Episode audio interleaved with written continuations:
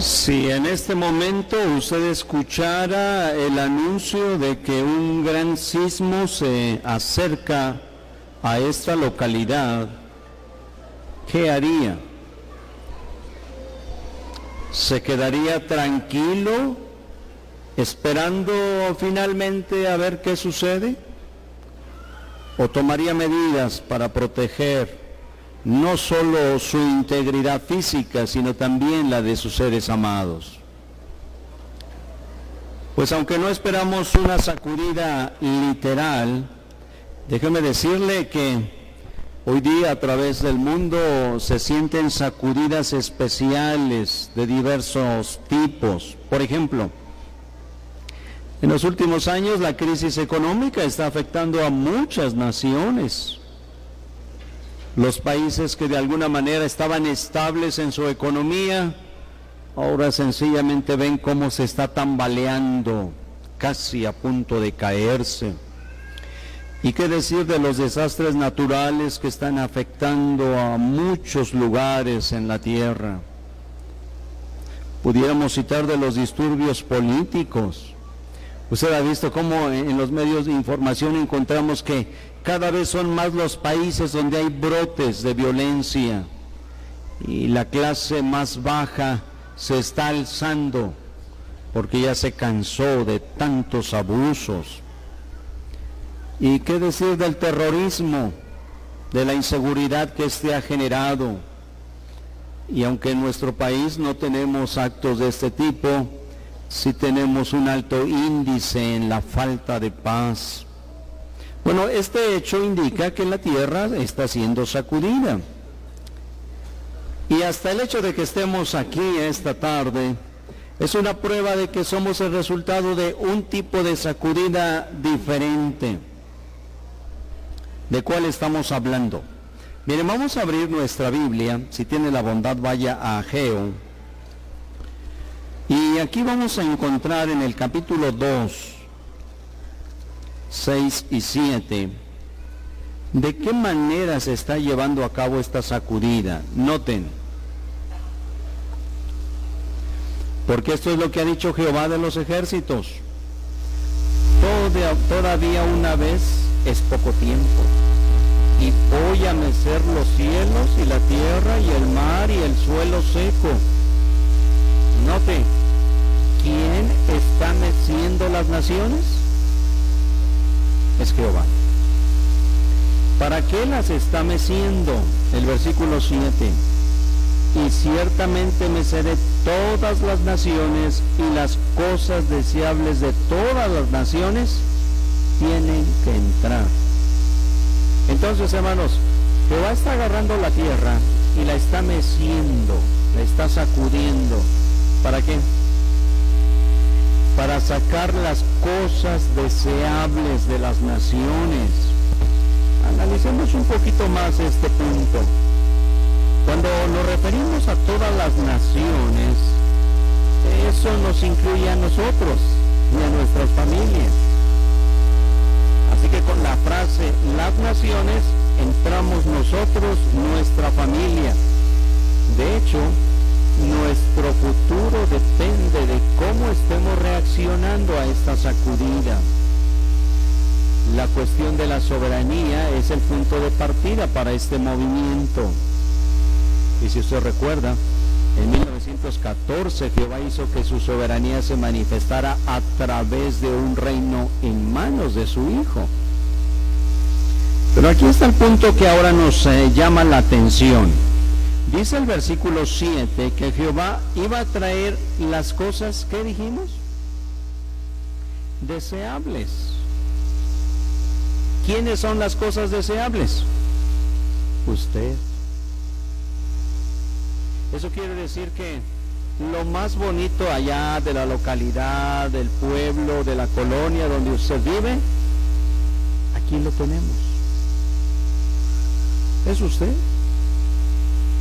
¿Cuántos esta mañana se levantaron, se vieron al espejo y dijeron, wow, qué impresionante amanecí? No, ¿verdad? Estoy seguro que cuando nos vimos al espejo no fue muy agradable, ¿verdad? Por los resultados de nuestra carne caída. Pero a pesar de eso, Jehová la ve, lo ve como la cosa deseable, como lo más bonito.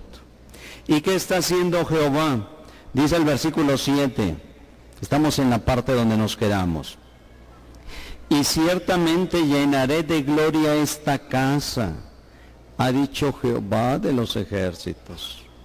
¿Qué está haciendo Jehová? Trayendo las cosas deseables y está llenando de gloria su casa.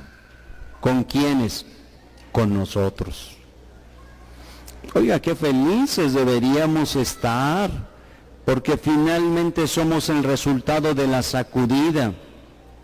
Y también es a su pueblo a quien Jehová le ha dado la comisión de proclamar el nacimiento de este reino y ya se dio cuenta que este reino tiene 100 años de estar funcionando. ¿Se ha captado eso? Es decir, la gobernación de este reino ya está en plena marcha. Llevamos 100 años. Por eso, si alguien de pronto espera a que llegue al paraíso, para empezar a trabajar fuertemente y demostrarle su apoyo a este reino, se está equivocando. Porque este reino ya está trabajando y está en plena acción hasta el punto de que ya casi nos falta solo unos meses para llegar a los 100 años. Por esto, hermanos, nuestras acciones deben eh, dar por evidencia que apoyamos la soberanía que Jehová de alguna manera está llevando hacia adelante. Nosotros ahora tenemos la tarea de hacer esto. Mire, vayamos a Romanos 14, 14, 12. Y entonces, partiendo de este punto, ahora tenemos esta tarea. De manera que cada uno de nosotros rendirá cuenta de sí mismo a Dios. Así que nuestras acciones van a poner a la luz finalmente lo que queremos hacer en el tema de la soberanía. Y solo quiero decirle que Jehová no está dispuesto a permitir que alguien se quede en punto neutral. Es decir, que diga, bueno, ni para bien ni para mal, yo me quedo aquí en medio y se acabó. Jehová no lo va a permitir. Si volvemos a las palabras de Ageo 2, 6, 7, dice que todas las naciones, es decir, todas las personas tienen que decidir dónde están. Sin embargo, como también se profetizó, iba a haber oposición para este reino. Y Satanás ha creado instituciones con el propósito de engañar a la gente y alejarlas de Dios. La más censurable de estas es la religión falsa es la que de alguna manera ha sido la más difícil de hacer a un lado hasta ahora. Pero usted sabe que su fin ya está muy cercano. Y cuando pensamos en los guías religiosos, eh, estos sencillamente han llevado a la gente a un estado de no te preocupes, no te afanes, lleva las cosas con calma. En la profecía de Sofonías 1.12 se explica cómo iban a actuar estos líderes religiosos. Mire, vayamos a Sofonías 1.12.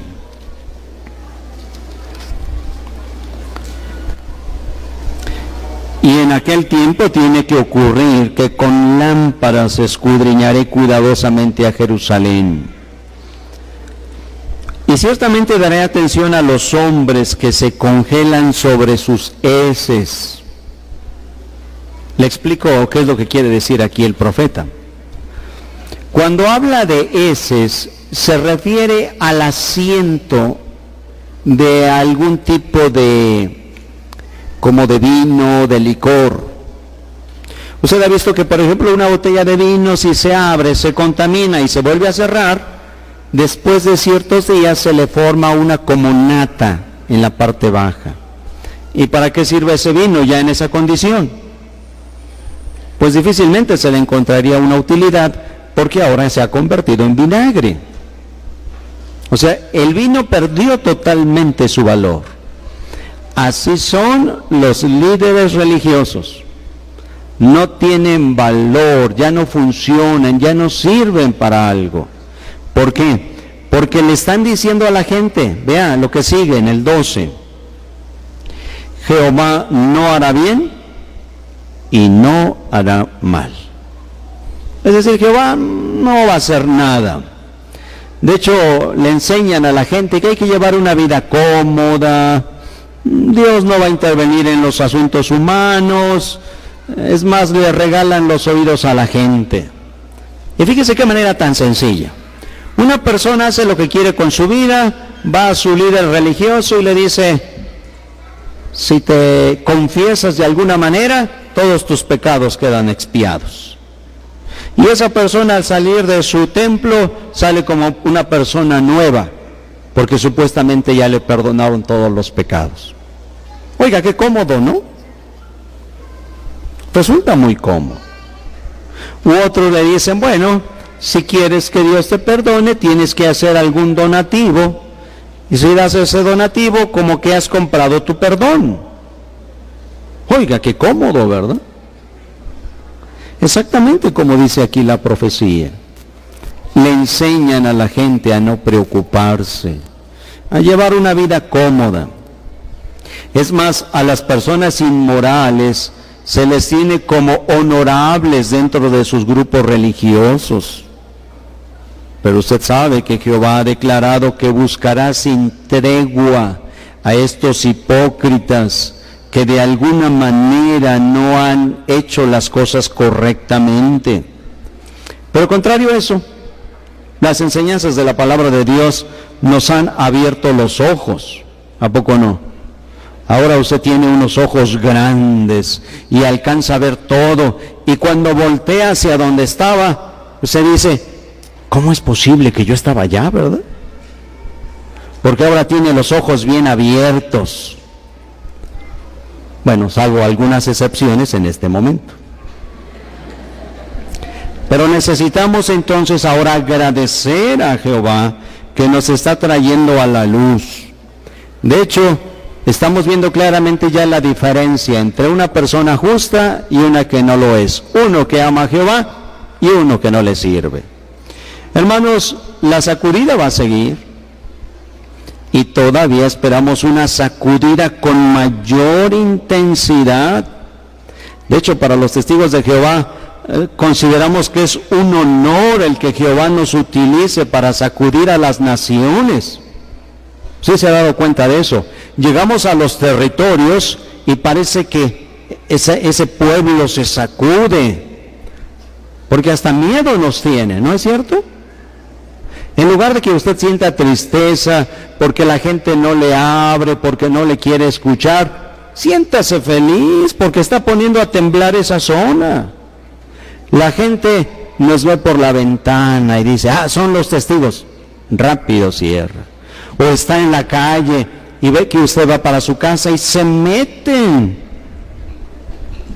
Qué cosa, ¿verdad?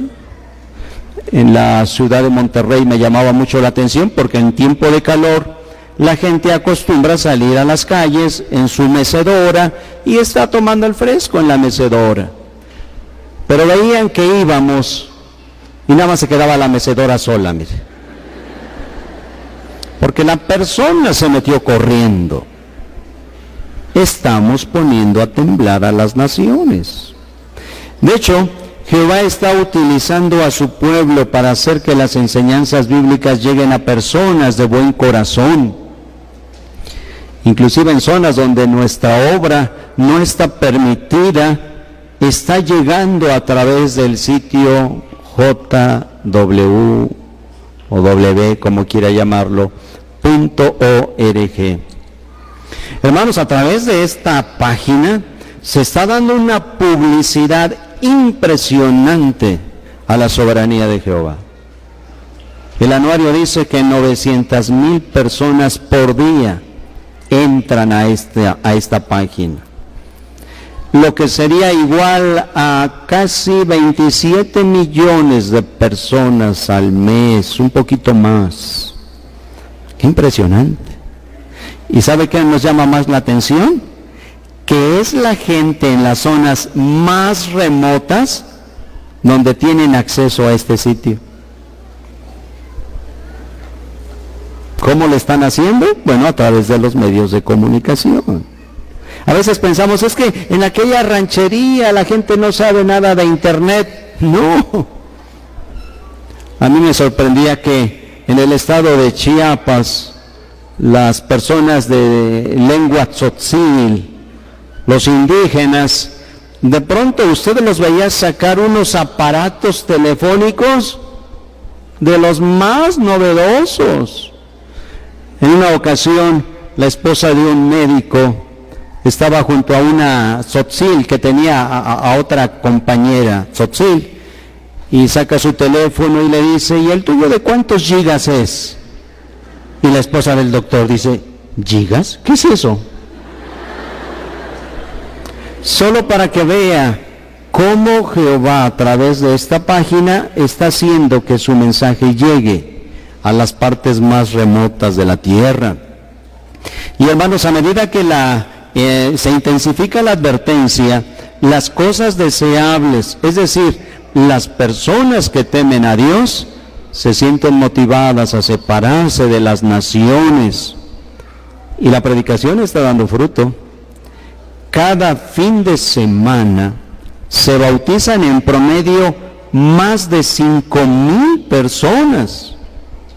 Es decir, entre ayer y hoy, casi cinco mil personas se bautizaron.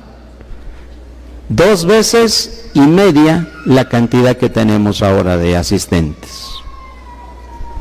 ¿No le parece que está dando fruto? Vea cómo ahora en segunda a los Corintios se explica la sacudida en estos términos. Vamos al capítulo 2 de segunda a los Corintios, 2, 15, 16.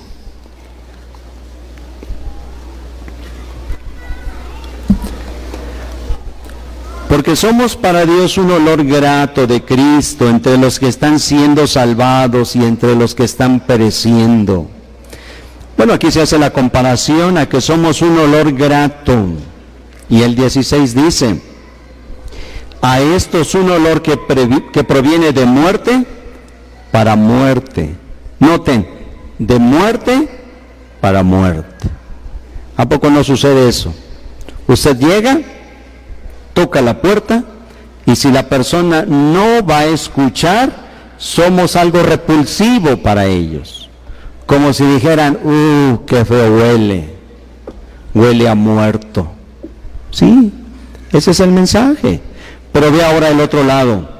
Aquello es un olor que proviene de vida para vida. Vida para vida. Aprendemos de Jehová y entonces decimos, es una fragancia agradable, porque significa vida para mí. Así que hermanos, finalmente el mensaje de las buenas nuevas está logrando su objetivo. Personas de todas las naciones y razas están acudiendo a la montaña de Jehová para honrarlo correctamente. Y miren hermanos, se calcula que para el año de servicio 2014, es decir, cuando termine en agosto de este año, los testigos de Jehová Vamos a editar publicaciones en casi mil idiomas. Qué cosa tan impresionante. Algo que les llama la atención a los expertos en el tema de la computación es el de que cómo es posible que una página, un sitio, pueda al mismo tiempo estar sacando publicaciones en muchos idiomas, en cientos de idiomas y que esa página no se sature y de alguna manera detenga su trabajo. Eso tiene impresionado a la gente, porque no hay páginas de ese tipo. Y usted entra a JW y puede sacar en español, en inglés, en chino, en alemán, en francés, al mismo tiempo. ¿Se ve la mano de Jehová? se ve la mano de Jehová. Quiere contarles que incluso la traducción de un idioma a otro es un verdadero reto. Quiero comentarles lo que eh, me sucedió cuando estábamos preparando en la Huasteca Potosina la primera asamblea en idioma Tenec. E, este idioma se habla entre San Luis Potosí y Veracruz, en el límite de los dos estados. Entonces, cuando estábamos preparando la asamblea, la palabra hermano en Tenec de San Luis Potosí es Epchal. Si usted se refiere a alguien con el calificativo hermano, tiene que decir Epchal. Y partiendo de esto, hicimos todo el programa, y por ejemplo, el presidente decía hermano Luis Cervantes, Epchal Luis Cervantes, y todo bien. Pero resulta que en Veracruz, que es el límite, la palabra Epchal es cabeza hueca. Así que nosotros muy lucidos presentando al hermano y los de San Luis entendían que era hermano, pero los de Veracruz decían, ah, ahora nos va a hablar el cabeza hueca. Hermanos, unificar esa lengua y establecer la palabra que se entienda para los dos es un verdadero reto. Pero ¿cómo se está llevando? Gracias a la obra que Jehová dirige. ¿Nota usted de qué manera se está sacudiendo a las naciones? Miles de personas que aman la justicia están respondiendo favorablemente. Y usted puede leer el anuario y va a encontrar, por ejemplo, que en Madagascar más de 200 personas escribieron a la sucursal diciendo, queremos ayuda. Así, aunque parece que en su territorio ya no hay producción, todavía hay mucha gente que tiene que salir. Volviendo al estado de San Luis Potosí, se llegó a predicar en una lengua indígena allí en la Huasteca y le predicaron al pastor de una iglesia. Escuchó al pastor, le pareció interesante, reunió a su iglesia, fueron los hermanos, le predicaron, lo invitaron a la asamblea de distrito que se aproximaba. De hecho hicimos arreglos que desde un lugar conocido como Río Verde, fueran a traer a este grupo de más de 40 personas, arreglamos un salón del reino como dormitorio, comedor y bueno, le pusimos todos los servicios porque ellos venían con la condición de que estuvieran juntos. Y para nosotros no hubo problema, les acondicionamos un salón del reino para ello. Estuvieron en la asamblea muy contentos, felices, regresaron y los principales de esa iglesia de la capital se enteraron de que todos habían venido a la asamblea. Así que fueron con el pastor y le pusieron, ya se imaginarán. Entonces el pastor reúne a su iglesia y les dice, nos equivocamos, no debimos ir con los testigos de Jehová, hemos cometido un grave error. Y los cuarenta le dijeron, te equivocaste. Nosotros no regresamos. Y se quedó toda la iglesia recibiendo estudios. A los seis meses celebramos la conmemoración, 180 personas estuvieron. Es impresionante, hermanos. Se ve claramente quién está sacudiendo a las naciones y quienes se ponen de parte de Jehová, no se le olvide, llegan a ser la cosa deseable o como dicen algunas versiones, llegan a ser los tesoros de Jehová. Por eso ahora quiero pedirle que cuando se vaya a su casa, váyase contento, porque usted es un tesoro para Jehová. Entonces, hermanos, tenemos que seguir activos porque la sacudida va a ir hacia adelante y la sacudida tiene que aumentar su fuerza porque Jehová tiene que sacar las cosas deseables antes de que venga Armagedón. Personas, eh, diferentes personas recibirán numerosas bendiciones. Pero ¿qué tenemos que hacer para estar incluidos entre las cosas deseables? Mire, vamos a ver algunas cosas que tenemos que hacer. Primero, tenemos que imitar a Daniel. ¿Recuerda aquel niñito que fue llevado a Babilonia? Que dice el capítulo 1 de Daniel, que era bueno para el conocimiento, para el entendimiento, para el discernimiento. A los 90 lo encontramos en el foso de los leones. ¿Por qué? Porque rehusó adorar al gobernador.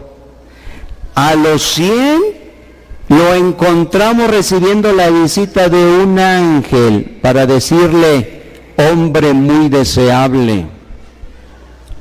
¿Qué servicio tuvo Daniel? Un servicio de constancia. Si queremos ser deseables, hermanos, quitemos esas subidas, bajadas. Subidas, bajadas. Un mes bien, otro mes no. Tenemos que mantener constancia en nuestra adoración. Además, tenemos que dejar que la palabra de Dios moldee nuestra personalidad en todo aspecto de la vida. Eso quiere decir que cada vez tenemos que cultivar una mejor personalidad. Ya esos arranques de que es que así somos los de Guanajuato, temperamentales, y tenemos este rostro, eso ya se acabó, hermanos. Ahora tenemos que dejar que la palabra de Dios moldee nuestra personalidad. También hay que acercarse a Jehová en oración. Y hagamos de la oración una parte fundamental de nuestra adoración a Jehová. Y finalmente, llevemos las buenas nuevas a persona de toda condición y de toda clase. Porque no olvide que Jehová sacude las naciones, pero lo hace a través de sus siervos. Qué importante, ¿verdad? Eso nos hace especiales, porque Jehová nos está utilizando para sacudir las naciones. Así que nos ha quedado claro quién está sacudiendo y de qué manera lo hace. Después de esto yo creo que ya podemos responder a la pregunta de repaso. ¿Cómo afecta a la humanidad el que Dios esté sacudiendo a las naciones? De acuerdo a Geo 2, 6, 7, la cuestión de la soberanía universal divide a la gente. Jehová está sacudiendo a las naciones mediante la predicación relacionada con su gobierno justo. Y como resultado de este mensaje, se trae a las cosas deseables hacia Jehová. Bueno, si quiere se lo compacto para que no escriba tanto. De acuerdo con Ageo 2, 6, 7, la cuestión de la soberanía divide. Quien apoya la soberanía se convierte en la cosa deseable. Así de simple. Y no olvide que usted y yo ya somos la cosa deseable por eso demostremos ser esta clase de personas y pongámonos firmemente de parte de la adoración a nuestro Dios Jehová.